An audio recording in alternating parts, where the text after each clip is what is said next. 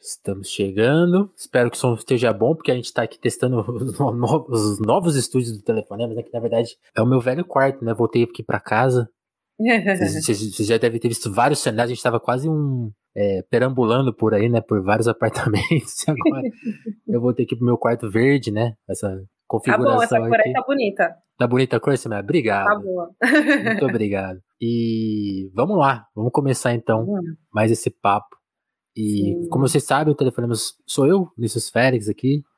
E esse papo, né, esse momento de conversa direta aqui, como se fosse uma ligação telefônica mesmo. E aí, tudo bem? Como que você tá? E assim a gente vai. Para variar, convidados muito especial, especiais como por aqui. E hoje não é diferente, Semaia Oliveira, jornalista. Né, eu até fiz uma, fiz uma mini bio aqui, Semaia, jornalista, Olha escritora, cofundadora do Nós Mulheres da Periferia, né? Uhum. Também a consultora jornalística do podcast do ano, né? Uhum. Basicamente. Que é o Mano a Mano do Sim. Mano Brown, que a Semana tá sempre ali do lado do Brown, fazendo a consultoria jornalística, levantando algumas perguntas também, né? Participando do uhum. papo. Mas talvez. Desculpa, já ia falar pra você se apresentar, Semana, mas tem outra coisa, outro aspecto seu, outro trabalho seu, né, que talvez as pessoas te conheçam, que ela que escreveu né, um dos melhores textos né, sobre a Marília Mendonça, né? Que foi, que foi vítima aí, né? De uma tragédia e também vítima de uma coisa muito triste do jornalismo cultural brasileiro, que é um certo machismo, né? Um certo, não, um machismo de fato que tem. Profundo machismo. Profundo machismo nessa manhã. E que na hora ali do, de escrever o obituário se lembra do, lembra do peso dela, pô, tal. E a Semana fez um texto muito legal, que não é exatamente um obituário, né, Semana, mas era tipo uhum. o que a gente perdeu com a, com a partida dela, né, e o, e o que ela representou, especialmente para as mulheres, enquanto criar uma voz assim. Então, Semana, fique à vontade para se apresentar, mas minha, minha primeira pergunta já é essa, assim, o que te inspirou a fazer esse texto que você tocou numa coisa assim, tipo, eu, eu, vejo pelos compartilhamentos dele, assim, todo mundo meio queria falar o que você falou, né? Como que foi uhum. escrever isso? Massa. Vinícius, obrigada pelo convite mesmo. É uma, uma alegria, um prazer estar aqui nesse telefonema. A honra é nossa. e aí, tudo bem? Como você tá? Adorei essa ideia. Vinícius. Que é uma pergunta difícil também, né? Mas depois é, a gente é. fala disso. normalmente a gente vai falar, tá tudo bem, né? Mas nem sempre tá bem mesmo. É. Vinícius, eu sou Semaia Oliveira, eu tenho hoje, né, 33 anos, sou escorpiana, nascida em Jardim, no Jardim Miriam. Na verdade, eu nasci em Presidente Prudente, que é uma cidade do interior de São Paulo. Eu sou nascida lá, minha família, por uhum. parte de mãe, é lá, então passei grande parte da minha vida é, passando férias na casa da minha avó, lá no interior.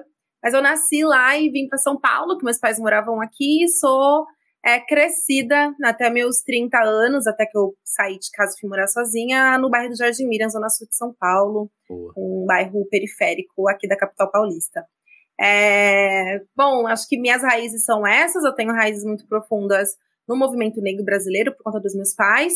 É, e nesse enraizamento de ser uma mulher preta que nasceu numa região periférica, que depois isso foi ganhando outras proporções na minha vida. Uhum. Mas para começar por Marília, é, foi muito louco, porque você sabe que eu não tive, mano, eu não tinha a menor ideia que esse texto ia ter essa proporção, assim, tipo, bem de longe. Eu lembro que. Foi despretensioso, assim. Muito. E eu tava gravando no dia, e aí alguém falou, eu tava gravando um trabalho, e alguém falou, nossa, caiu o avião da Marília Mendonça. E aí eu fiquei tipo, não, como assim caiu o avião da Marília Mendonça? E aí é rolou possível, aquele né? lance, né, de terem comunicado que ela tava viva antes de esperarem checar a informação e tudo mais. E aí esse companheiro de trabalho falou, não, mas ela tá viva. E aí eu fui fazer o trabalho tranquila. E aí, quando acabou o trabalho, é, durante o trabalho, na verdade, uma amiga me escreveu falando: Nossa, que pena, sei que você gostava muito da Marília Mendonça, ela morreu. E eu fiquei em choque, assim, em ah. choque. Que eu tava no meio de um trampo. Aham. Falei, como assim, cara? E quando foi acabou. inacreditável, né? Era inacreditável. E foi isso, assim. Primeiro eu fui para um trabalho com a pessoa falando, caiu, mas ela tá bem. Depois saí do trabalho, tipo, não, ela de fato morreu. Então, acho que tem uma primeira dimensão do jornalismo que é esse não esperar para dar a notícia, que eu achei que no caso da Marília foi muito triste, porque né, a gente está falando de familiares e de uma mulher que era amada por um país inteiro. Então. Deu uma falsa gap, esperança, né? Rolou uma super esperança. Falei, ah, beleza, deve ter caído, mas sabe aquela queda assim que caiu, mas tá tudo bem, tá todo mundo bem. E aí foi muito triste, eu acho que ter essa notícia do acidente que estaria tudo bem e depois ter essa notícia de que não, que não estava tudo bem, na verdade ela tinha morrido. Então eu fui para minha casa naquela, naquele dia, e se eu não me engano era uma sexta-feira. Eu fui é. naquela sexta-feira para casa, conversando com as minhas amigas, assim, que eram mulheres com quem eu ouvia Marília Mendonça, bebendo, conversando sobre a vida. E a gente sentiu muito, assim. Aí eu percebi que todas nós sentimos muito. E eu não sabia muito o que era isso, o que eu estava sentindo naquele momento. Aí quando eu cheguei em casa, eu falei para elas, que são minhas sócias no Nós, né? Eu falei assim, ó, eu vou escrever um texto sobre isso. E aí eu sentei para escrever, assim, aí eu sentei muito emocionada, chorei muito, foi, eu fui ouvir as músicas da Marília que eu mais gostava, fui ouvir.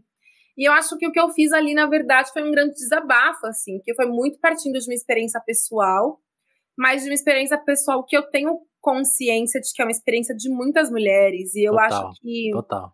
ali eu acabei, a partir de uma fragilidade minha, que a Marília de fato me ajudou a assimilar e a me humanizar nesse sentido, eu acho que as mulheres se viram muito, assim, porque foi um texto muito honesto, eu acho. As pessoas me falaram muito que, ah, é...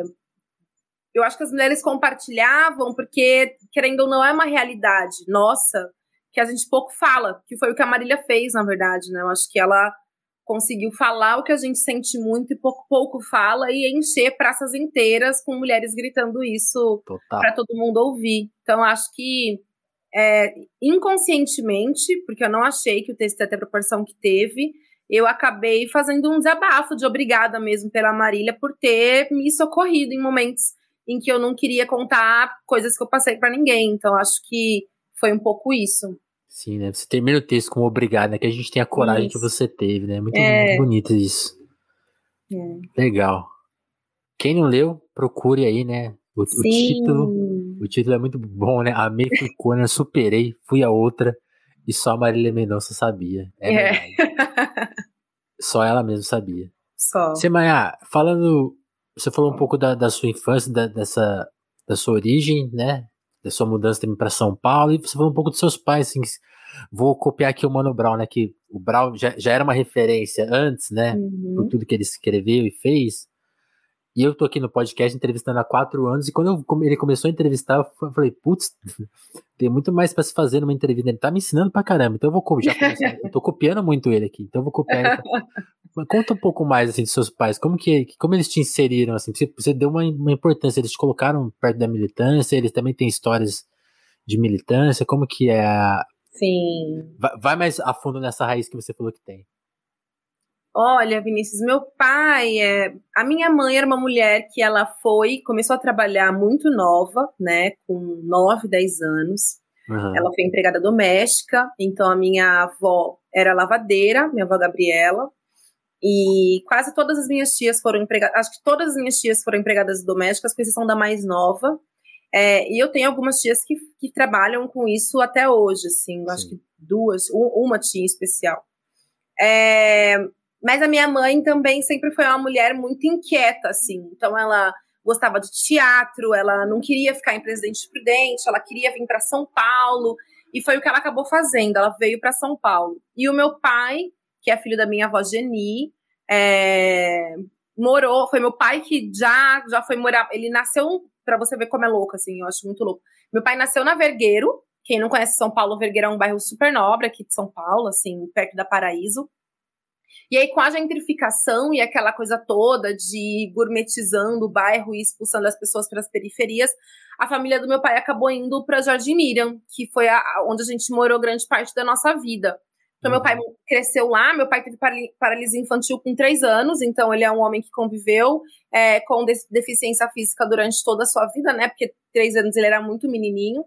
E a minha avó vivia uma situação muito precária, muito empobrecida mesmo. Então, a vida do meu pai foi muito difícil. Meu pai foi, ele me contou um tempo atrás que é, como ele não tinha dinheiro, ele dependia de carona dos ônibus para ir para o trabalho. Ele chegava a ficar horas no ponto de ônibus esperando Nossa. até que um ônibus. Alguém tivesse a boa vontade. Desse carona para ele ir para a escola, porque meu pai ele viu muito. É, ele falou que no momento ele estava na casa dele, que era um barraco na época, e ele olhou ao redor e falou: Não, eu, eu vou sair dessa condição. Então ele, ele apostou tudo que ele tinha na escola, assim, no estudo. Tanto que meu pai estuda muito. E minha mãe também estuda muito. Então, acho que eles se encontram é, muito nesse momento de movimento negro. Então, encontros mais politizados. Começou ali o, o movimento negro unificado no final da década de 70. Então, meu pai não fazia universidade naquele período, mas ele ia até a, a PUC assistir essas, essas palestras, essas conversas. A minha mãe fez a, a mesma coisa. Minha mãe era costureira, então ela criou uma marca que se chamava é, Quequerê Negrarte, que era uma marca de batas africanas, e eles começaram a trabalhar nisso juntos. Então, a minha infância foi viajar para encontros do movimento negro, assim, pelo Brasil. Então, eu fui para o Fórum Social Mundial, eu ia para o eu dormia em escola, eu vendia as roupas com a minha mãe e com a minha irmã muito cedo, então tinha épocas que minha mãe estava se preparando para um evento e ela fazia muitas batas. Meu pai pintava, né? Ele silcava as batas, minha mãe costurava. Então eu e minha irmã, eu tenho uma irmã mais velha, a gente se dividia. Uma secava as batas, a outra tirava a ponta de linha. Então foi assim que eu cresci. E aí, nesses momentos, assim, que eu tava nos encontros do movimento negro, com as crianças que faziam parte do movimento negro, né? Eu tenho um nome africano, minha irmã também, com Tuala, e isso aconteceu com muitos outros filhos de militantes. Então, eu tinha amigos que chamavam Abayomi, Abiodun, é, Kalfani Liu. Meus primos foram nascendo também por influência da minha mãe e do meu pai, também foram tendo nomes africanos. Então, Raoni, Gabriel Abayomi, Dandara. Enfim, é, quando eu tava nesse espaço, eu me sentia muito segura, porque eram crianças como eu, elas tinham cabelo como eu, elas tinham o tom de pele como a minha. Então ali era um ambiente muito seguro e aquilo me dava energia para quando eu voltava para o Jardim Miriam, que é um bairro periférico de São Paulo, como todo bairro periférico de São Paulo, é um bairro é, que tem uma, uma predominância de população negra, mas tem a presença de pessoas brancas empobrecidas fortes também. Sim. Então as escolas públicas nunca foram espaços muito seguros para crianças negras, né? O racismo sempre teve ali muito presente. Então eu sabia que eu ia voltar. Desde muito cedo eu sabia que eu ia voltar para uma realidade em que iam zoar do meu cabelo. Você já percebia esse desconforto, né? Ah, então quando eu tava nos encontros do movimento negro, eu era muito mais livre. Eu era muito mais feliz. Eu corria, eu não me importava pro meu cabelo, eu não tava nem aí se meu cabelo tava bagunçado ou não. Mas nas, na escola, não. Então, no meu dia a dia, não. Eu tava sempre preocupada se eu ia aprender, se eu não ia aprender o cabelo, se tava esvoaçado, se não tava, se iam passar um filme falando de escravos, né? Aqueles filmes horríveis que falavam quando iam falar da escravidão, em que tinha muita violência e iam me chamar, iam falar que era eu que estava naquele filme. Então, Caramba. É, eu sabia que eu ia enfrentar isso, só que como os meus pais sempre deixaram muito claro para mim, para minha Você se mutou, Semaiá? Você apertou algum botãozinho que você mutou você mesmo. Aí, eita! Voltou. É, alguma coisa no meu olho aqui. É, e aí eu me, me desesperei, eu odeio coisa no olho. Aí, como eu. É a emoção de estar no telefonema. Exatamente, estou emocionada, gente.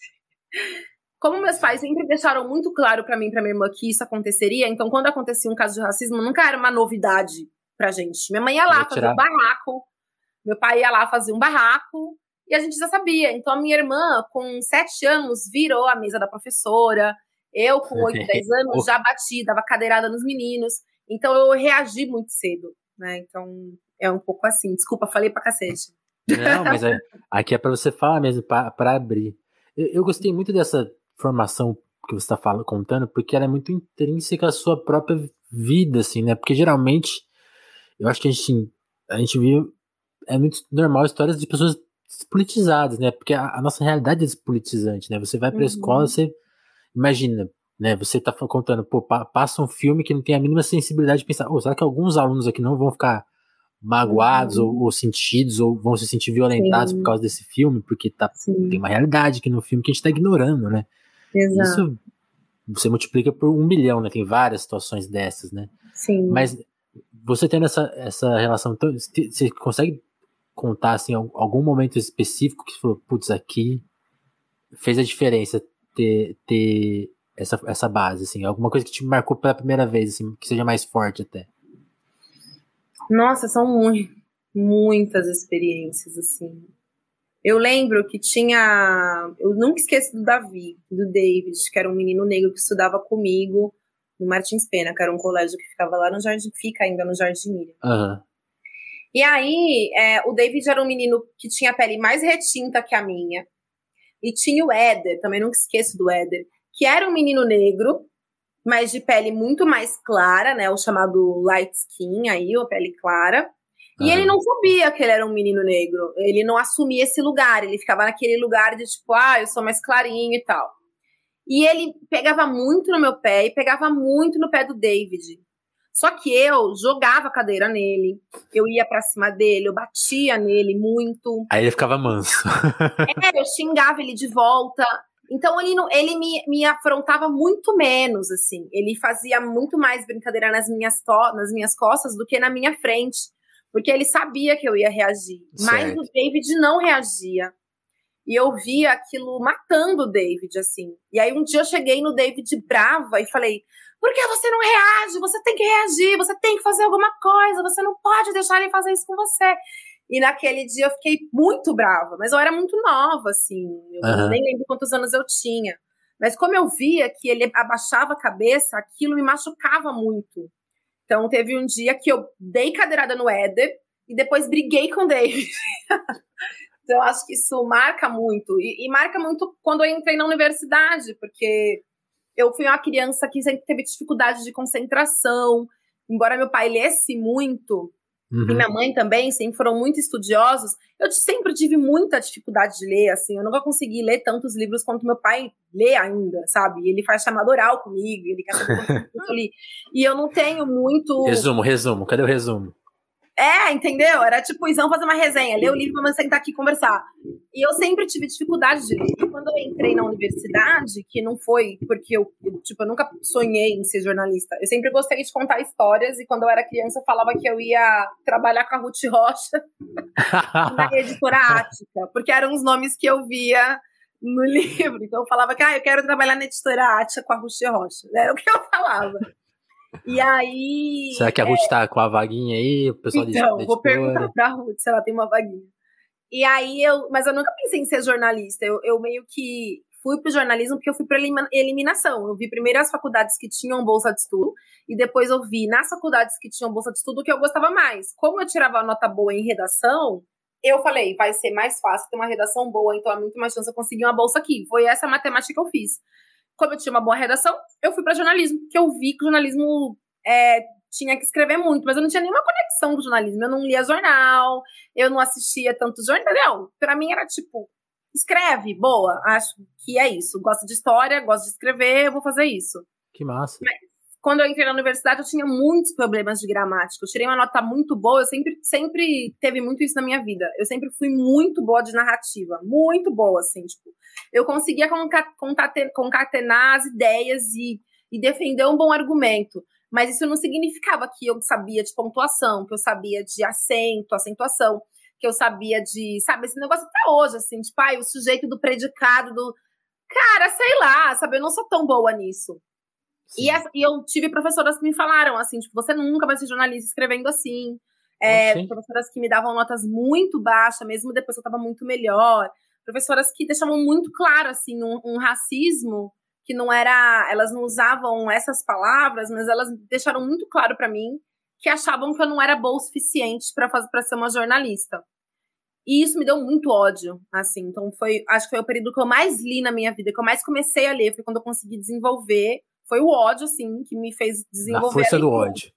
Força do ódio, que aí eu, eu comecei a escrever muito melhor. Caramba. É. Legal essa conexão que você tem com a profissão, porque, por exemplo, eu, eu, eu, eu tenho uma coisa inversa, assim, eu não não tenho essa coisa com a escrita tão forte, mas eu, eu lia muito, assim, eu gostava do jornalismo, né, de ler uhum. e tal. Tanto que eu acho que a minha abordagem é muito mais oriental, mas do que escrever de fato, assim, né? Embora a gente uhum. tenha que escrever porque, sei lá, não consegui virar dono de, é, não consegui virar dono de jornal, né? Assim, a coisa que Sim. infelizmente né, não, não veio pra gente, assim. Mas muito legal essa sua abordagem. E, e aí, quando você, essa coisa de, da profissão foi, você, você foi se apaixonando na, na faculdade mesmo? Como que foi esses anos de faculdade? Porque eu imagino que a, você, você contou, né? Pô, a faculdade acabou reproduzindo muita coisa que você viu na escola, né? Mas já era um outro momento, né? Como, como que foi esse momento, especificamente? Eu me apaixonei pelo jornalismo, assim, me apaixonei, assim, da mesma forma que, primeiro, eu me senti muito coagida, muito coagida, e eu não me sentia acolhida, porque como eu cheguei com muitas falhas de português, eu sentia que as pessoas, eh, e as minhas amigas também, elas tinham, às vezes, rejeição em, por exemplo, fazer uma prova comigo, fazer alguma coisa comigo. Então eu fui criando uma resistência muito de fazer as coisas sozinha, assim, certo. sabe? E aí eu acho que tem um pouco disso das pessoas duvidarem mesmo da capacidade intelectual das pessoas negras. E eu lembro que teve um momento, teve um dia que acho que as, as pessoas que eram mais minhas amigas, minhas amigas, assim, na época da faculdade, a gente estava discutindo sobre uma prova é, de história, porque eu sempre gostei muito de história, de geografia, de análise política, eu gostava muito de TV, enfim, tinha coisas que eu gostava muito, que eu me identificava muito ali com jornalismo. É, e aí a gente tinha que fazer, tipo, era uma prova, assim, que o professor Faro, que é um professor que eu gosto muito, que ainda dá muita aula, é, o professor Faro, ele tinha pedido pra gente escolher um livro de uma lista que ele tinha separado, e aí uhum. a gente tinha que ler o livro e fazer uma análise política do livro como prova. O que, que você escolheu? Eu li, eu li Neve, do, do Opamuk, eu não me lembro o nome do, do cara, do escritor, mas é Neve o nome. É, acho, aí, que, acho, que, ele é um. Ele tem até Nobel, não é? Uma coisa assim? Tem, é. Eu, eu gostei muito do livro, assim, falava dos curdos, eu não me lembro agora, uhum. mas falava um pouco disso. E aí eu li e eu gostei muito do livro. E aí eu, eu, lembro que quando a gente tava. Eu estudei muito, assim, fiquei pensando qual era a melhor narrativa, como é que eu ia defender, o que eu ia defender. E todas Sim, as meninas. Destrinchou o livro. É, e todo mundo do meu grupo tinha lido o mesmo livro, porque a ideia era a gente montar uma estratégia ali. E aí, antes da gente entrar na sala, cada uma falou um pouco do que pensou. Ah, eu pensei por esse caminho, eu pensei por esse caminho, eu pensei por esse caminho. E aí eu falei, eu acho que é legal a gente fazer assim, assim, assado. Aí eu lembro que uma amiga que era muito reconhecida, assim, por ser muito inteligente, tirar boas notas, ela falou, ah, esse tema não sei, não, não acho muito. E aí eu vi que elas não deram muita atenção, assim, pro que eu falei. E eu fui uma, tipo, acho que nem naquele dia duas ou naquela prova, duas ou três pessoas tiraram 10. E aí eu fui uma das pessoas que tirou 10, assim. E eu vi a decepção na cara delas. É... Não acredito! É! Então, assim, eram amigas, eu gostava muito delas, mas a gente sempre teve diferenças muito marcantes. Eu sempre uhum. percebi o racismo ali. E aí eu me apaixonei pelo jornalismo, me apaixonei porque eu sempre gostei de história, me apaixonei porque eu sempre gostei de análise política, porque eu vi no jornalismo a possibilidade de eu me expressar. Assim, então foi uma paixão que eu fui construindo. Eu não entrei no curso de jornalismo apaixonada. Já apaixonada. Não, eu realmente entrei porque eu precisava fazer a faculdade, porque meus pais disseram que eu tinha que fazer, e porque era uma faculdade que me deu a bolsa de 100% pelo ProUni, assim. E eu não tinha passado na USP, porque eu tinha pensado no serviço social, o que eu queria fazer era serviço social. Uhum. E, e eu fiz jornalismo por isso. Foi só por isso. Muito bom. E que, que, que bom pro jornalismo, né? Que presente. Bom pro jornalismo. Eu gosto muito hoje. Você, você, falou, você falou que gostava muito de TV. O que, que você gostava de assistir, né? Infância, adolescência, assim, você, a, a, gente tem mais ou menos a mesma idade. Eu imagino que a gente foi meio. A gente é meio dessa geração cria de TV, né? Não tinha internet, computador. É, não tinha, não tinha. Cara, tinha que sentar lá e ficar vendo TV, de, TV aberta, né, também. Muito TV aberta, sim. Eu lembro, eu assistia todas as novelas do SBT, absolutamente todas, tipo Maria do Bairro, é, Chiquititas, depois eu fui ficando mais velha, cúmplices de um resgate, eu assistia muito essas coisas. Eu lembro que meu pai fez um gato na época de TV a cabo, então eu gostava de assistir filme. Eu sempre gostei de assistir muitos filmes. Como a gente não tinha muita representatividade preta no cinema aqui brasileiro, uhum. nem na televisão, nem na novela, nem absolutamente nada, eu, eu sei que a minha geração, assim, os jovens pretos da minha geração, a gente consumia muitos filmes norte-americanos, que já tinha, assim, esses filmes de gangue, uns filmes de mulheres negras, um filme que falava muito da realidade preta lá, os filmes que falavam dos panteras negras, enfim. Então eu consumia muito isso, assim, muito. Lá já tava rolando, é verdade. É, e aí era DVD, sabe? Aqueles DVD, aquela onda daquele bando de camelô que você comprava 3 por 10 3 por 10 É, e aí eu comprava ah. isso daí e assistia muito, era muito. A minha formação lindo. musical é, só existe por causa da pirataria. Exato. Isso aí é bom. A minha também. Eu gostava muito de DVD de música. Sei lá, eu lembro do Kaya Nagandaia, do Gil, que eu já era grandinha, mas eu assistia repetidas vezes. Ou One Love, aquele tributo ao Bob Marley que eu assistia repetidas vezes. E eu fui aprendendo muito de inglês mesmo, assim, que eu traduzia músicas de reggae. Foi uma coisa que eu aprendi com meu pai, ele fazia muito isso comigo. Traduzia músicas de reggae, traduzia músicas de rap, que eu sempre tive muita necessidade de entender o que eu estava ouvindo. Sim, então, legal. era isso, eu consumi muita cultura internacional preta, porque era o que eu tinha de mais acessível, assim. Que massa. Por exemplo, reggae é uma coisa que eu nunca, nunca fui muito a fundo. O seu, por exemplo, o seu favorito é o Bob Marley mesmo? Não, meu pai, meu pai é, é Rastafari, né? E, e ele deu o nome para mim porque Depois a gente foi descobrindo mais os significados do meu nome, mas o Peter Tosh, que era um parceiro uhum. do Bob, ele tinha um codinome que era Semaiá. E aí meu que pai, demais. o primeiro impulso dele para me dar esse nome foi isso, assim, porque meu pai é um apaixonado pelo Peter Tosh. E aí meu pai, ele assim, teve uma cultura muito de colocar reggae. Eu sempre tive essa cultura com meu pai e com a minha mãe, assim, a gente ouvia muita música junto, a gente sempre gostou muito de música.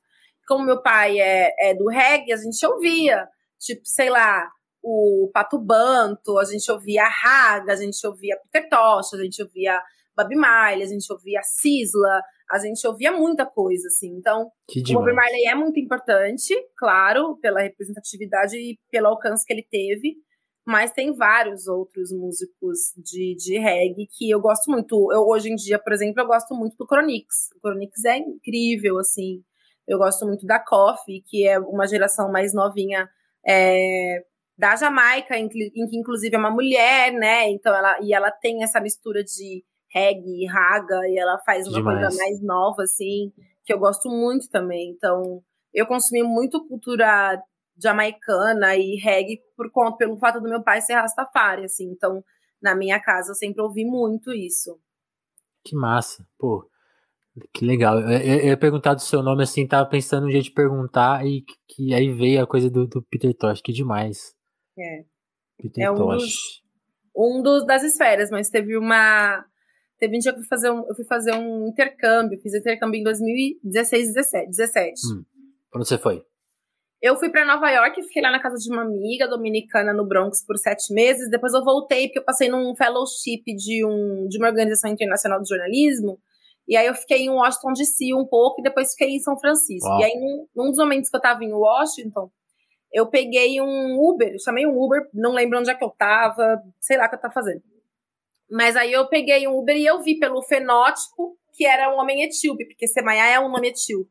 Uhum. E aí eu falei, nossa, que legal, né? Um motorista etíope. Eu percebi ali pelo rosto mesmo, que eu sempre me interessei muito em entender os as diferenças é, fenotípicas de pessoas negras vindas do, desse continente gigantesco que é a Certo. E aí. Aí você entrou no carro. eu entrei no carro e ele começou a falar amárico comigo, que é a língua da Etiópia.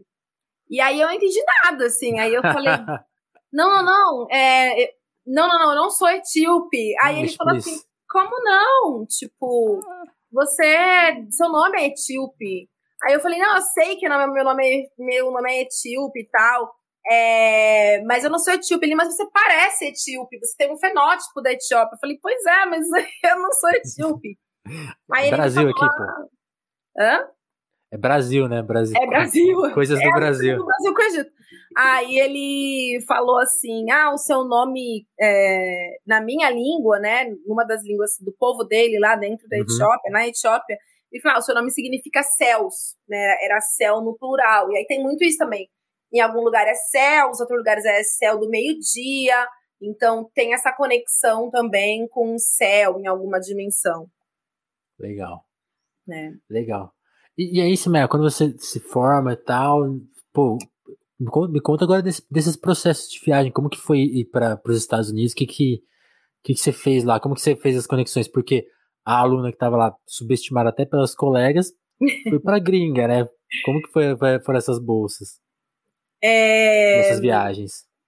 Cara, foi assim, eu me formei é, na Metodista, na Universidade Metodista em 2010, eu me formei lá, e eu me formei. Ué, é... pra gente ter estudado junto, hein? Eu quase fui pra Metodista. É? Você ia fazer lá também? Era Mas era muito longe. É, São Bernardo. É o Jardim Miriam ficava ali na divisa com Diadema, então não eu, era tão ruim pra mim. Eu tava indo do interior pra São Paulo e ah, de, onde, de onde eu ia ficar lá, que era na casa da minha avó, era tipo horas. Aí eu falei, não, eu vou ficar aqui no não. interior mesmo, depois eu trabalho aí nessa cidade aí. é, realmente, eu não ia, não ia compensar pra você. Mas eu ia, eu ia andando do Jardim Miriam até, até Diadema. Na verdade, eu ia até Diadema, Diadema até lá embaixo, enfim, mas era mais perto para mim. Só que eu me formei é, trabalhando como operadora de telemarketing. Eu comecei a trabalhar como operadora de telemarketing na época do cursinho ainda. Uhum. E aí eu trabalhei toda a minha sofrida, formação. né? Sim, aí eu tinha que sair lá de São Bernardo e ir para Barra Funda, que é o outro lado da cidade. E eu trabalhava, tipo, eu estudava das nove a uma, que era um horário bem estranho, eu não podia mudar, porque eu era bolsista. da nove a uma e trabalhava das duas às. Nem lembro, era das duas às oito ou das 4 às 10, eu oscilava Nossa, nesse horário. Você conseguia chegar em uma hora de São Bernardo até Barra. Eu acho que eu trabalhava, eu trabalhava das 4 às 10. Então eu ah. saía, comia, ia para lá e tal. Fazia uma hora em algum lugar e ia. Mas eu já, já teve um momento que eu trabalhava das 2 às 8 e eu tinha que hum. chegar em uma hora. É, então eu me formei fazendo eu era operadora de telemarketing, assim, eu, eu não tinha condição nenhuma de receber salário de estágio, né? se hoje se ganha pouco, naquela época, assim, era muito mais desregulado era horrível. Então eu falava, mano, eu não tenho a menor condição de trabalhar como de trabalhar como estagiária. E eu também não me sentia capaz, assim, de que eu via as redações e eu ficava um pouco assustada, eu ficava insegura. Então eu realmente me afastei, assim, desse, desse lugar de ser uma estagiária. E aí eu acabei sendo operadora de telemática até o final. E aí, quando eu me formei em 2010, no final de 2010, eu já comecei a falar para minha chefe, ó, eu não fiz faculdade à toa, não vou morrer aqui no telemarketing, vou começar a procurar emprego, eu vou começar a faltar. Então eu faltava e ia fazer entrevista, fazer entrevista. E ela te entendeu? E ela me entendeu. E aí, naquela época, eu trabalhava na Gol Linhas Aéreas, eu comecei a trabalhar lá nas, às oito, e era, era, era um lugar melhor para ser operadora. O salário não era tão ruim, eu ganhava 690 reais, olha que riqueza. Aí eu já tinha ido um pouco para a área administrativa. Na inflação atual deve ser o quê? Uns 5 mil, assim, coisa assim. Por aí. E aí eu já estava numa área administrativa e aí aconteceu pela primeira vez na história da Gol que eles abriram uma vaga para assessoria de imprensa, para área de comunicação é, com aproveitamento interno, porque normalmente eles Demais. contratavam de fora. E aí eu fiz um inferno na minha coordenadora, eu fiz um inferno no meu gestor e falei, meu, me indica, me indica, me indica. aí. E foi ótimo, porque todos me indicaram e eu acabei sendo contratada. Então, no ano, no ano seguinte da minha formação, eu comecei a trabalhar na área de comunicação da Gol. Então, comecei Uau. a minha formação trabalhando como analista de comunicação. Então, eu fui trabalhar com imprensa, fui trabalhar com comunicação institucional. E no paralelo, eu fazia parte do blog Mural, onde eu conheci minhas sócias hoje, e nasceu Nós Mulheres da Periferia. E tudo isso eu escrevia sobre periferia e, e, e, e tal, e, e movimento negro nas horas vagas, e trabalhava numa empresa, tipo, e trabalhar com comunicação numa empresa grande como agora, uma loucura. Eu era plantonista, eu Nossa. trabalhava de madrugada, eu trabalhava muito, assim, muito. Você chegou a pegar essas tretas de acidente, essas coisas? Não, graças a Deus agora minha empresa, ela, a gente nunca teve acidente. Eu ainda falo a gente, olha, nunca teve acidente na Gol, nada grave, assim, eram coisas, nem incidente, eu acho, não tinha nada, assim. Mas a aviação é uma coisa que causa muito medo. Então, assim, se o avião arremetia, a imprensa ficava louca, entendeu? Naquela Sim. época. Então, a gente trabalhava bastante como equipe de comunicação numa empresa daquele tamanho. E ainda foi, foi assim que eu fui juntando um FGTS, entendeu? Porque eu comecei a trabalhar registrada com 17 para 18 anos. Então aí chegou um momento que eu enchi o saco, assim, porque eu via que não Bom era para mim. Né? É, foi ótimo. E eu via que não era para mim trabalhar em empresa, mas ao mesmo tempo, sabe aquele bagulho? Não sei se você tinha isso, mas meus pais sempre falavam da importância de estabilidade. Eu tinha muito medo de perder o Visa Vale, entendeu? E a carteira assinada. Muito é, é, é, é, que a minha vida de CLT foi mais curta, porque o meu primeiro emprego de CLT já foi em jornalismo, assim. E aí, tipo. E aí, quando esse emprego acabou, que foi num passaralho, né? Simbólico. Hum. Aí nunca mais eu vi uma, a cor da CLT, assim. nunca mais eu vi um Visa Vale. É. Pois é. Saudades. Saudades, eu tenho muitas saudades do Visa Vale. Se tem uma coisa que eu tenho saudade de CLT, é do Visa Vale. Só que aí eu, eu, eu cheguei à conclusão que eu falei, mano, não é para mim isso aqui, trabalhar em empresa, eu quero Vou fazer atrás do sonho.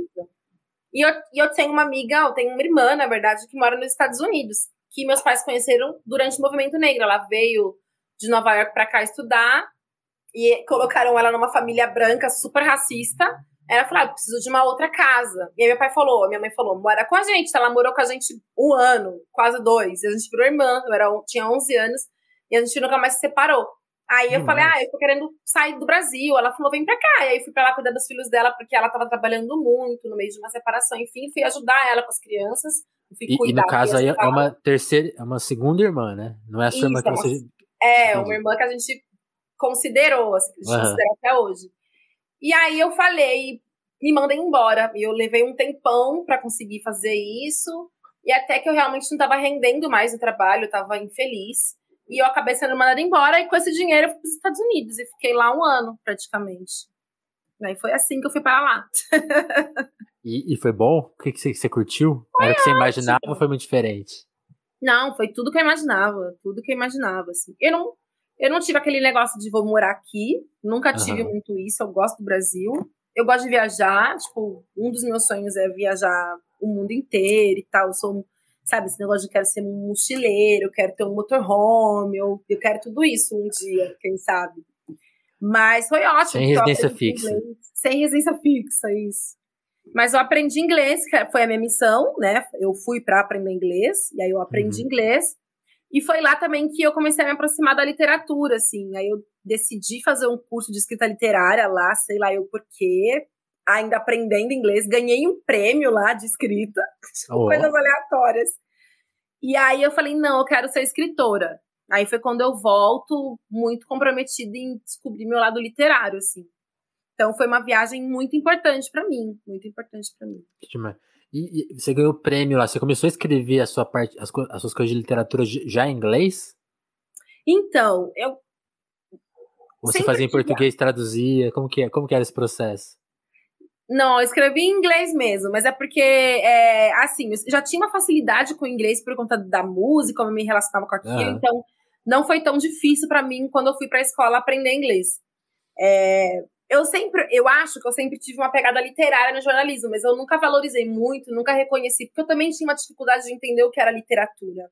Para mim, a literatura era uma coisa muito distante de mim. Para mim, para eu ser literário, eu tinha que fazer um curso, uma pós, um especialista, um doutorado, uma porra de um mestrado, sei lá.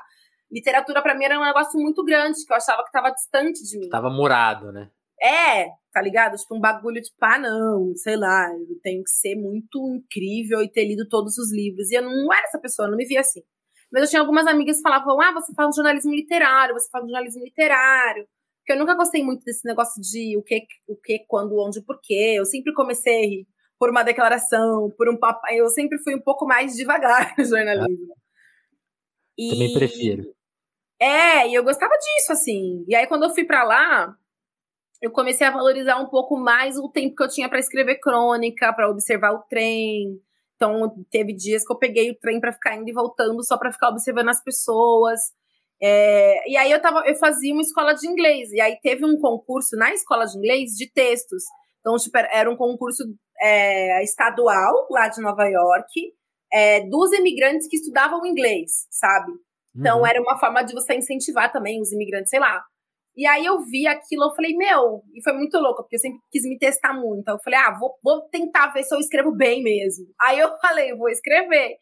Aí eu vi uma notícia lá na época que eu achei muito foda, que, que o movimento de Black Lives Matter, já naquela época, em 2017, tinha levantado uma grana muito significativa para pagar a fiança de pessoas negras que estavam presas sem julgamento. E aquilo mexeu muito comigo. Eu falei, ah, vou fazer um texto sobre encarceramento. Aí eu escrevi o texto, aí ele veio pro professor, eu, ele me corrigiu, me ajudou ali no que estava errado, nanã. Eu fiz o exercício de escrever em inglês mesmo para testar e tal. Uhum. E aí acabou que eu ganhei em primeiro lugar. Uau. Ganhei o concurso. E aí eu falei, ah, tá, aí eu escrevo bem sim e tal. Aí eu fui fazer um curso de, de escrita literária e tal. Aí a professora falava, nossa. Aí te, te, te, te colocou a ideia que não, eu posso, né? Esse, esse, é. Essa é pra mim também. Esse, esse campo é pra mim. Foi isso. Que demais. E, e, aí, quando, quando surge o Nós Mulheres da Periferia? Porque aí é, é muito legal isso que você falou, né? Tipo, você abriu mão da Go e tal. Você percebeu que você tinha mais uma pegada literária. Como que foi criar? Você é cofundadora desse site, mas também você chegou a trabalhar na, na, na mídia mais tradicional? Assim, eu vi que você nunca. chegou a fazer coisas na cultura, mas nunca é. foi. Eu nunca trabalhei na mídia tradicional, nunca. nunca. Mas por falta de interesse seu ou porque nunca, nunca rolou? Teve uma vez que fazer uma, uma, uma, uma, uma entrevista lá numa redação, e primeiro, não tinha nenhuma pessoa negra lá, e eu me senti mal. Segundo, uhum. que já na, na entrevista a editora gritava com os jornalistas na nossa frente, e gritava com a gente. E eu achei um ambiente muito hostil. E eu não tô generalizando porque eu sei que nem todas as redações são assim. Mas eu me sentia insegura de ir pra uma redação, a verdade é essa. Eu não me sentia segura, não Nossa, tinha vontade nenhuma de depois, estar naquele lugar. Depois você me conta quem é, porque eu, eu, talvez seja um lugar que eu já tive. então, eu achava uma competição sem fim. E era uma gritaria, e as pessoas falavam muito dessa competitividade. E eu não me achava boa. Eu não me uhum. achava assim. É... Eu não Capaz, queria lugar em que eu ia me sentir testado o tempo todo, porque eu tinha certeza que eu ia errar. Eu acho que tem uma coisa que a população negra carrega muito é medo de errar. E eu tinha muito medo de errar. Uhum. E eu não queria estar num lugar em que eu não pudesse errar e que eu ia me sentir ruim. É, então, nunca me interessei, nunca me interessei. Como eu entrei na comunicação institucional, eu segui lá. E aí aconteceu que tinha um blog dentro da Folha de São Paulo. Aí tá, tinha um blog dentro da Folha de São Paulo que foi criada pelo Bruno Garcês, que hoje está na CNN.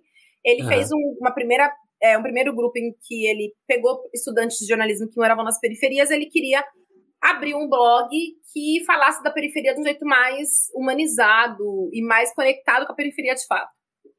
E aí ele fez um primeiro ano de formação, no segundo ano eles abriram uma seleção para captar mais pessoas. Aí eu fiz a seleção e passei.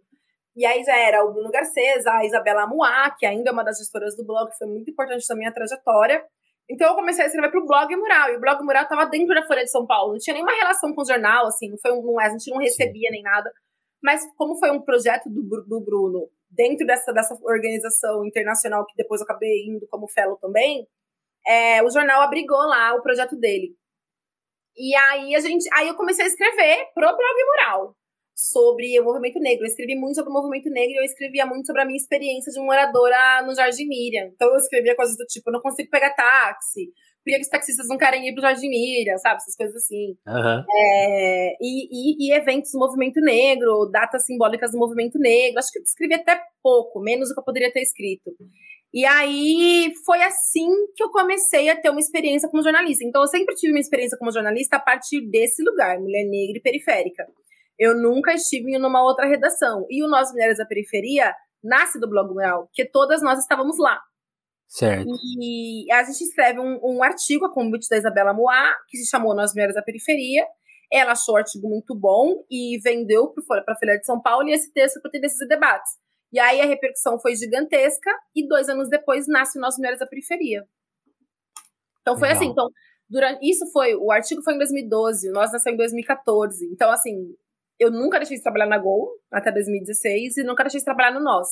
Então, desde que eu saí da Gol, eu comecei a pensar formas de só trabalhar no Nós. Só que isso só aconteceu de fato ano passado, né?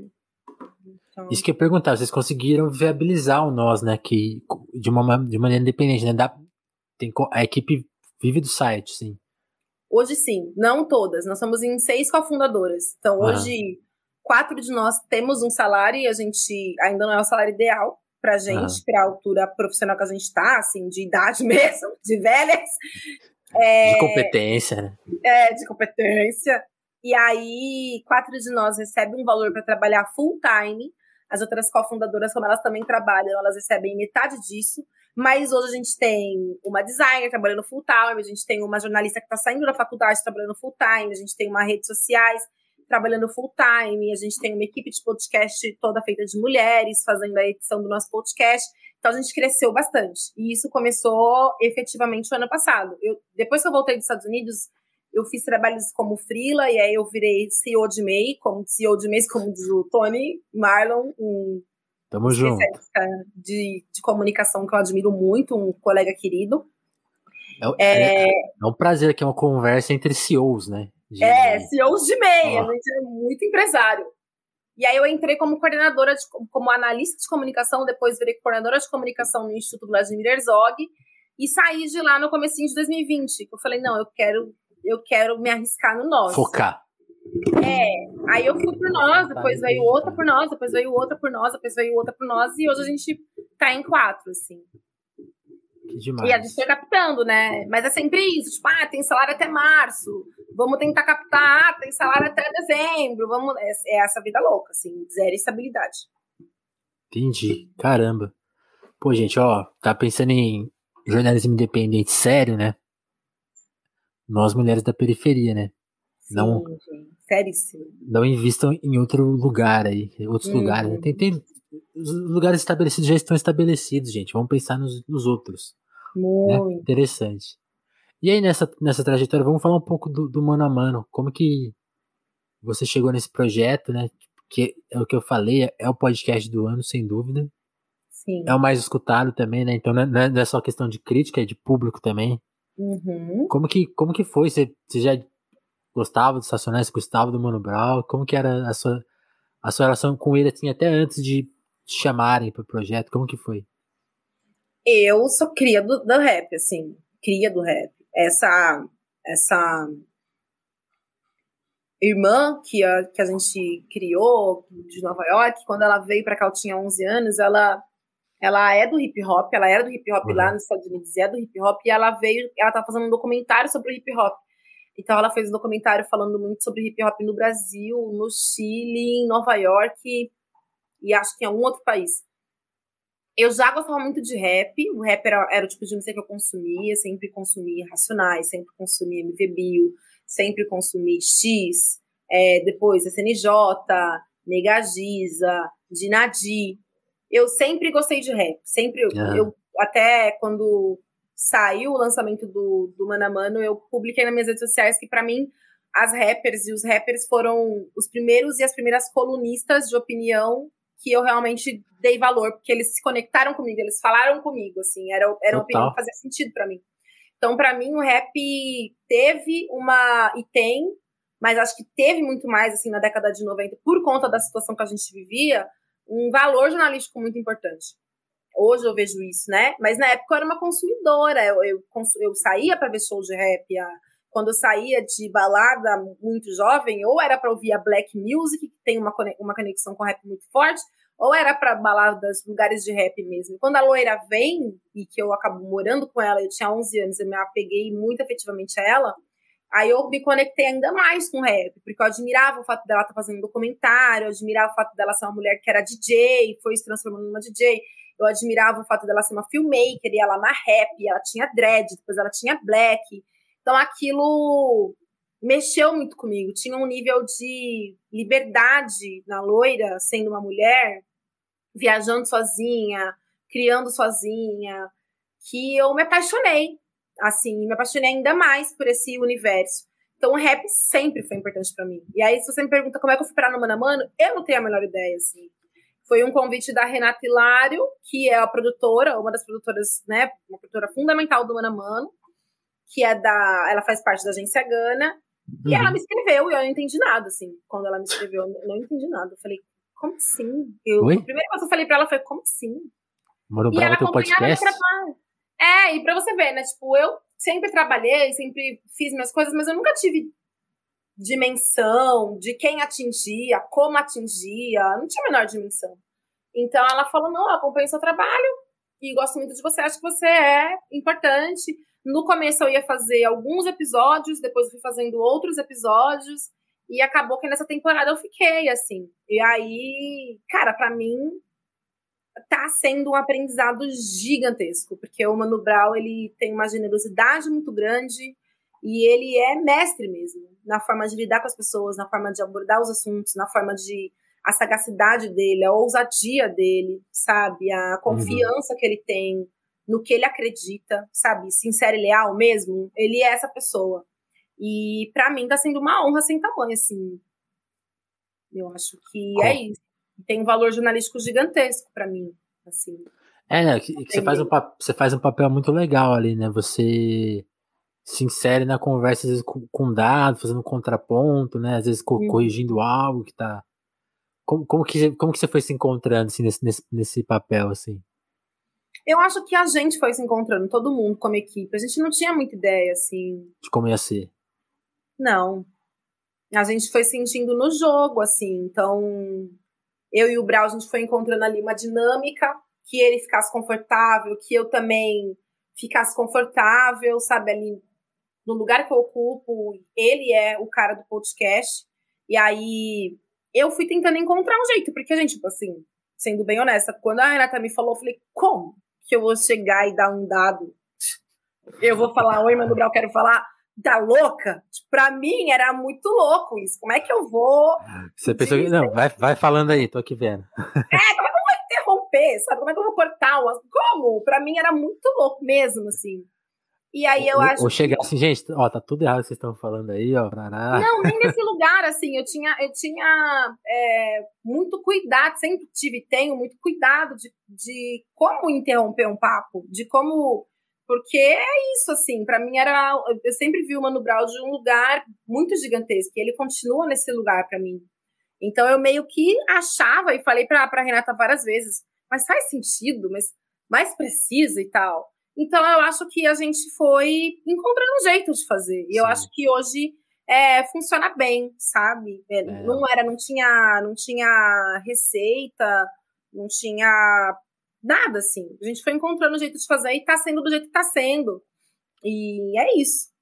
é, não, eu, eu, acho muito especial, assim, agora que tu tem a oportunidade de te contar, se você quiser transmitir para a equipe assim, nosso elogio, porque é isso, eu, eu gosto muito do nosso trabalho aqui, né? Vou sem, sem falsa modéstia e tal. Acho muito legal o jeito que a gente faz entrevista.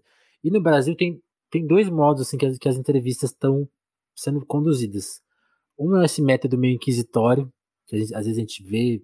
É, vocês sabem os programas que são assim. Sim. Que é muito. Não, conta pra gente, é, fica insistindo geralmente quando. Enfim, vocês já, já me entenderam. E tem essa coisa agora meio tipo solta, né? Tipo, ah, vamos conversando aqui, é um papo, uma coisa meio sem sentido e tal. Que também tem seu valor quando é bem feito e também tem seus problemas, vocês também sabem quem são os, os, os caras. E eu acho muito legal do Mano a Mano que tem uma condução, né? Tem um sentido. Tem a coisa de não ser em vídeo, que eu acho muito legal, porque assim, dá um outro valor pra conversa. Tipo, você vai ter que tirar um tempo. É. É, não tem a, não tem a apelação dos cortes, né? É. Que é uma coisa que eu acho também já conta uma história, tipo, você vai ter que escutar tudo. Porque é nesse sentido, né, por exemplo, aquela conversa, talvez que, você pode até comentar, a, o episódio mais polêmico, que é o do Holiday, assim, eu, eu, sinto que é uma coisa assim, se fosse em vídeo, talvez até tivesse uma apelação ali, ia viralizar um trecho ou outro. Não, como tá a conversa ali, e ela só existe ali, tem, tem todo um valor que tá naquela condução, né? E acho que tudo isso vai premiando o podcast, a sua participação, o jeito que o Brau conduz e essa escolha meio quase política de não, a gente vai fazer desse jeito, né? Dessa maneira. Muito você legal acha, você falar você isso. Você acha que é por aí? Sim, é, assim, como eu não estava na criação, no, no, concebimento da coisa, uhum. eu cheguei, eu acho que eu fui a última pessoa a chegar na equipe do podcast, assim, a última mesmo. Então, eu, não, eu, eu sei o que me falaram da concepção, então eu não sei como é que foi essa escolha do só áudio. Mas eu, eu acho muito legal você dizer isso, porque, sei lá, eu lembro um pouco de rádio, sabe? Da importância de você estar tá atento ali, da importância de você ouvir até o fim, ou o máximo que você puder. Não tem muita distração, porque o vídeo hoje é isso, né? A gente se distrai, a gente tá assistindo. Já clicou, tá já saiu. É, a gente tá julgando pela cara que a pessoa tá fazendo, por como a pessoa tá mexendo na mão, nananã. Então eu acho que a gente se acostumou muito a consumir as coisas assim. E aí eu acho que o Mano a Mano, ele, ele brilha porque o Brau é o Brau, e ele brilha pela condução que o Brau faz e que faz que as pessoas se conectem com aquela conversa. Então, não é um podcast ao vivo, como é a fórmula melhor hoje, né? Ou aqui dos, dos podcasts que tem muito sucesso. Não é ao vivo, não é, é por vídeo. E eu acho que a gente tá voltando um pouco para isso também. Tipo assim, eu acho que tem um lance da contação de história, sabe? Por exemplo, Total. eu sou muito viciada no Mãe Viabilize, que é uma contação de história.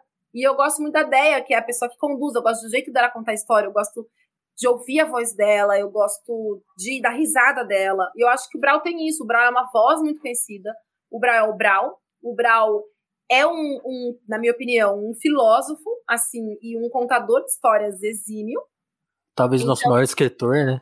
Um dos maiores escritores brasileiros, então eu acho que tem tudo isso a favor do Mano a Mano, sabe? Uhum. É, então eu, eu, eu, realmente acho, eu nunca tinha pensado, parado pra pensar se é melhor ou não com áudio ou vídeo. Muita gente pede em vídeo, mas eu acho que, ouvindo você agora, eu acho que o áudio tem essa diferença, assim, mesmo. É, né, isso do, de não ter a... Eu acho que possibilita, assim, as conversas. Especialmente quando são pessoas polêmicas, né? Por exemplo, esses episódios mais polêmicos, você, você também chegou a ficar insegura?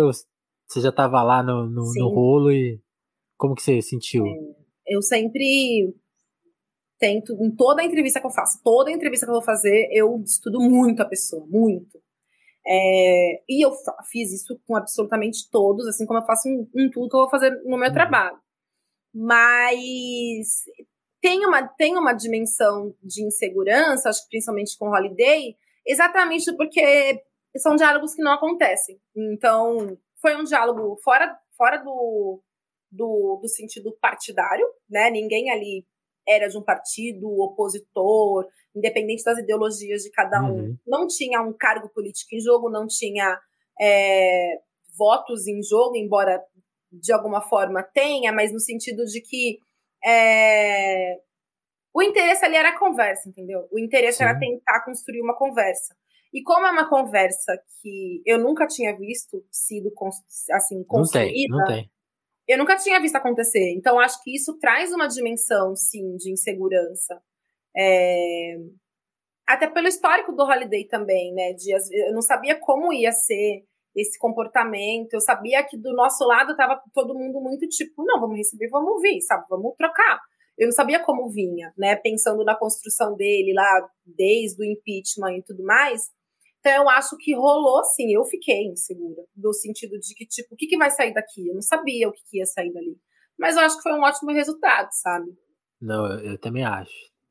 Eu sei que tem gente que discorda, mas assim, eu acho que é. justamente por, por isso, por não ser a, a, a ideia do vídeo me veio muito nesse episódio, sabe? Porque, porque eu fiquei pensando, se existisse o vídeo, os momentos que ele às vezes coloca uma informação errada, que até vocês pontuam, tipo, ah, isso aqui tá errado e tal.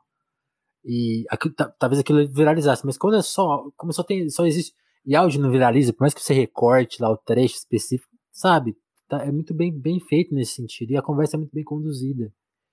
E, enfim, até, até a coisa lá dos. Na, na, na época eu comentei, vocês ficaram premiando quando, quando, quando ele concordava com o Brau. Isso, essa é, foi uma achei... coisa do Brau mesmo. É, foi muito engraçado aquilo, porque no final ele tava querendo concordar, né? Tipo assim, ele fala, pô, me premia aí, achei uma coisa simbólica, assim. É uma dinâmica de conversa. Tipo, não, a gente, sabe, a gente não confia, né? Quer, quer, quer ouvir isso, né? Porque eu acho que tem essas duas. Não sei, queria saber a sua opinião. Eu acho que tem, tem essa pretensão de, pá, tem, tem que dialogar com todo mundo. Mas tem uma diferença na qualidade desse diálogo, né? Porque pode ser uma coisa mal feita, né? No sentido da pessoa ir lá e tipo, simplesmente falar falar qualquer coisa, sem, ah, não tem nem sentido, mas ela vai lá. Uma, uma coisa que reclamaram muito, ah, deu, deu palco, assim, eu, eu, fiquei pensando, pô, o cara já tá eleito, né? Assim, pô, ele tem milhares de pessoas, tipo assim, não é um palco, né? Mas uma exposição ao contraditório, talvez, né? Você acha que é por aí? Acho, eu acho que o podcast já se define assim, né? Eu acho que o podcast se então. define assim. Então, acho que. É, sei lá, eu acho que vai ter opinião de to toda sorte, sabe? Eu acho que vai ter gente que vai gostar, vai ter gente que não vai gostar. Eu vi muitos comentários de pessoas que não gostaram. Não critico, acho que, enfim, cada um vai ter uma opinião, mas eu acho que o podcast já se propõe a uma coisa que eu não vi ainda, sabe? Eu acho que hum. não vi. E e eu acho que esse é o ganho, assim. Querendo ou não, criticando ou não, acho que tem um ganho, pensando no diálogo, né? E, enfim, e principalmente no momento que a gente está vivendo, assim. Então, sei lá. É isso que e eu você, acho. E você teve algum convidado favorito? Alguém que, quando chegou lá, você falou: caramba, essa pessoa tá aqui? Muitos. Todos. Todos. Muito, assim. Eu nem, nem tenho como eleger, assim. É, isso é uma coisa muito legal, assim, essa oportunidade de estar tá ali do lado do Brau vendo isso acontecer, sabe? É Nossa. muita gente, assim. Eu, eu, nunca tinha ouvido a Ludmilla falar é, do jeito que ela falou ali. Também, é, uma, uma, coisa inédita também. E, é, ela mesma reconhece isso, né? Ela fala, pô, nunca, nunca me entrevistaram desse jeito, é muito legal. É, eu acho que tem isso, assim, esse ganho mesmo. Nunca tinha ouvido Lázaro e Thaís falarem do jeito que eles falaram ali. Esse é, tem lá. Bom. O Jonga é uma entrevista riquíssima, Alice Brandão, enfim, tem, tem pérolas, assim, sabe? Sim. Pô, a, a, do Lázaro é muito engraçada, né? Uma hora que, que, ele, que o Bravo fica tentando tirar deles. É. Pô, mas por quê? Por que vocês acham que isso aqui não acontece no Brasil? Eles, pô, Bravo, você sabe a resposta. é muito bom. Você tá querendo pegar a gente, pô. é muito engraçado. E voltando a falar mais de você, Semaiá, tipo, né? Estamos falando do podcast, que é um dos seus muitos trabalhos.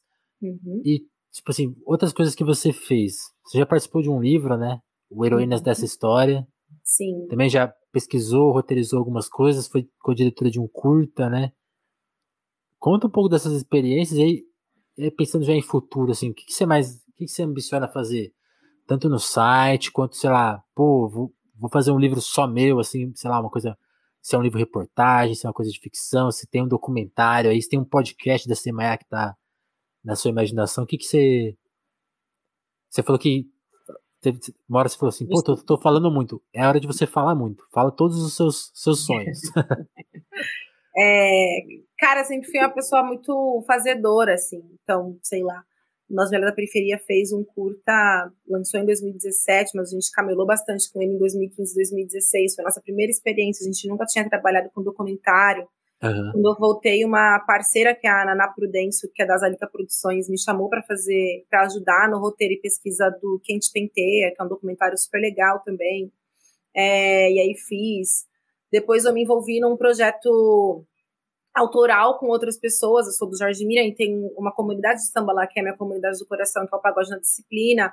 E a produtora executiva me chamou para fazer o documentário e ela montou uma equipe e a gente fez um documentário lindíssimo sobre a importância do samba para as comunidades, é, a, importância das, a importância das comunidades de samba para as regiões periféricas, né, que tem uma ausência de lazer muito grande. E aí fiz, a primeira vez que eu experimentei um lugar de diretora que errei em muitos sentidos, mas foi a primeira vez que eu dirigi alguma coisa e que eu pensei tem o roteiro inteiro.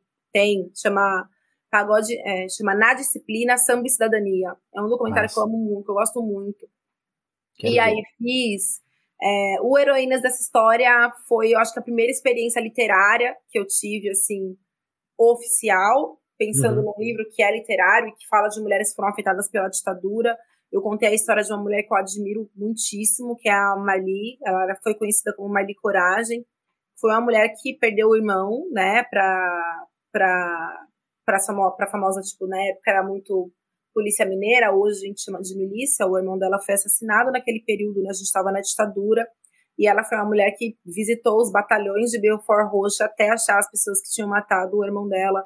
Ela foi, foi tipo, noticiada nacionalmente e internacionalmente naquele período, era uma mulher preta da periferia das favelas do Rio de Janeiro que conseguiu mobilizar o Brasil, e o processo de pesquisa, o processo de, de, de contar a história da Marli foi muito profundo para mim, muito profundo mesmo. E aí foi, foi um divisor de águas, porque ali eu falei, não, eu acho que eu gosto desse negócio de livro, assim. Então depois fui entrando mais, hoje, hoje eu estou um pouco mais, assim, nessa área de, de jornalismo literário. Fui assistente de produção do livro da Adriana Barbosa, que criou a Feira Preta aqui no Brasil. Estou fazendo outras coisas, tenho planejado outras coisas.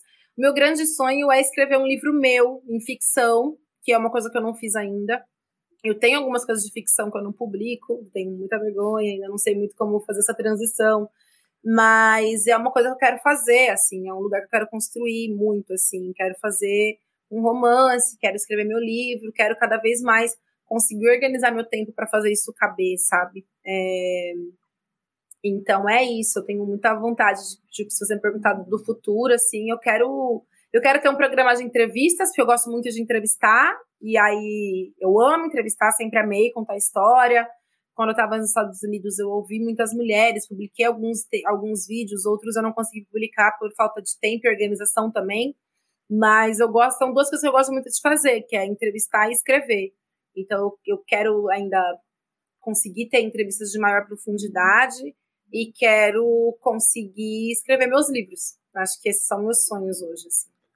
Pô, que demais. A gente vai ficar só na espera aqui. já, já ansiosos.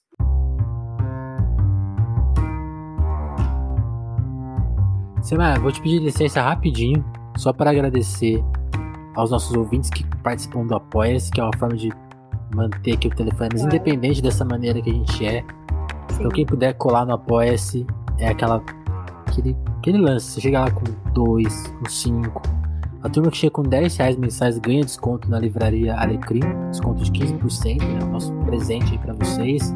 Uma livraria muito legal do Rio de Janeiro, familiar. Só, eles só vendem livro, livros legais porque eles fazem toda uma curadoria ali que vai entrar. Tem coisa nova, coisa usada. Então, se você quiser comprar livro bom e barato, com desconto, esse é o caminho. Você já está ajudando a gente e vai se ajudar aí comprando livros melhores. Eu quero agradecer a turma que já tá com a gente há bastante. Tem gente que tá com a gente há quase dois, um ano, né? Mais de um ano já. Caramba. Embora a gente tenha quatro anos, acho que a gente tem um ano e pouquinho de após. Tem gente que tá com a gente desde o começo. A gente Legal. agradece cada nome, que é outro presente que a gente dá aqui pra vocês. Então agora, ó, a lista tá ficando grande. Eu tô pensando já em gravar e soltar um áudio. Mas vamos lá, por enquanto ao vivo. Adriana Félix, André Camussa, Dagmar Pinheiro, Dalva Brantes, Douglas Vieiras, Maria Santos, Jéssica da Mata, Lívia Rossati, Romanelli, Sabrina Fernandes, Gabriel Nunes, Matheus Botelho, Tatiane Araújo, Pedro Duarte, Eric Marlon, Diogo Burilo, Kleber Monte, Davidson Mati, Romber Borema, Moara Juliana, Vitor Breda, Lucas Monteiro, Augusto Batista, Matheus Fonseca, Ana Martins, Thiago Benique, Marcelo Pereira, Guilherme Rui, Caio Teixeira, Vinícius Samos e Lucas Gomes. Meu muito obrigado, turma, tá com o nosso apoio. Você fica de novo meu pedido. Cola aí no apoio, quem quiser, quem puder, quem tá. Ah, tô sem grana. Tô sem grana, então já só compartilha esse episódio, seja no YouTube, seja na Twitch, que a gente tava ao vivo lá, onde rolou esse papo. Agora, talvez você esteja vendo a versão gravada aí no YouTube, na sua plataforma de podcast. Você vê, na plataforma que você encontrou a gente, se ela é de dar like, você dá like, se ela é de compartilhar, você compartilha. Se pode, se tiver caixa de comentário, comenta lá. Dá essa força. Pô, se você não quer uma coisa fixa, eu me rendi ao banco digital, a gente tem Pix agora. Então você pode mandar o seu Pix aí, tá na tela, tá na descrição. Despeja lá 10 centavos. Pô, joga uma moeda lá pra gente, 10 reais, 50 reais. Fica à vontade para mandar um Pix pra gente e fortalecer a causa do telefonemas. É isso. Fim da momento comercial. Semana, te agradecer muito pelo papo. Imagina, o prazer de conhecer ficou, lógico, faltando perguntas. Acho que dá pra gente contar muito mais histórias da sua vida, investigar sua, seus anos nos Estados Unidos, a, a, todos os sonhos que você, as coisas que você pensa. Acho que é muito rico, assim. E a gente teve uma amostrinha aqui, né? Já ficou ansioso para uma parte 2 assim desse papo. Obrigada, filho. Obrigada pelo convite. Foi uma alegria, muito gostosa aqui a conversa. Valeu. Pô, eu te agradeço. Bom, turma. É isso, telefone nos volta a qualquer momento, como eu falei. Você encontra a gente no Spotify, em todas as plataformas aí. Terça, quinta e sábado, sempre com um episódio novo. Na Twitch a qualquer momento e no YouTube eu vou definir um cronograma lá. Agora que a gente, a gente fazia live por lá, né? Mas ele parou de compensar, a gente tá postando os vídeos após, né? Então, eu vou, eu vou, eu vou, eu vou imaginar um cronograma pro YouTube aí, eu aviso vocês. Valeu, turma. Até o próximo telefonema. Valeu, Simaya. Valeu. Thank you.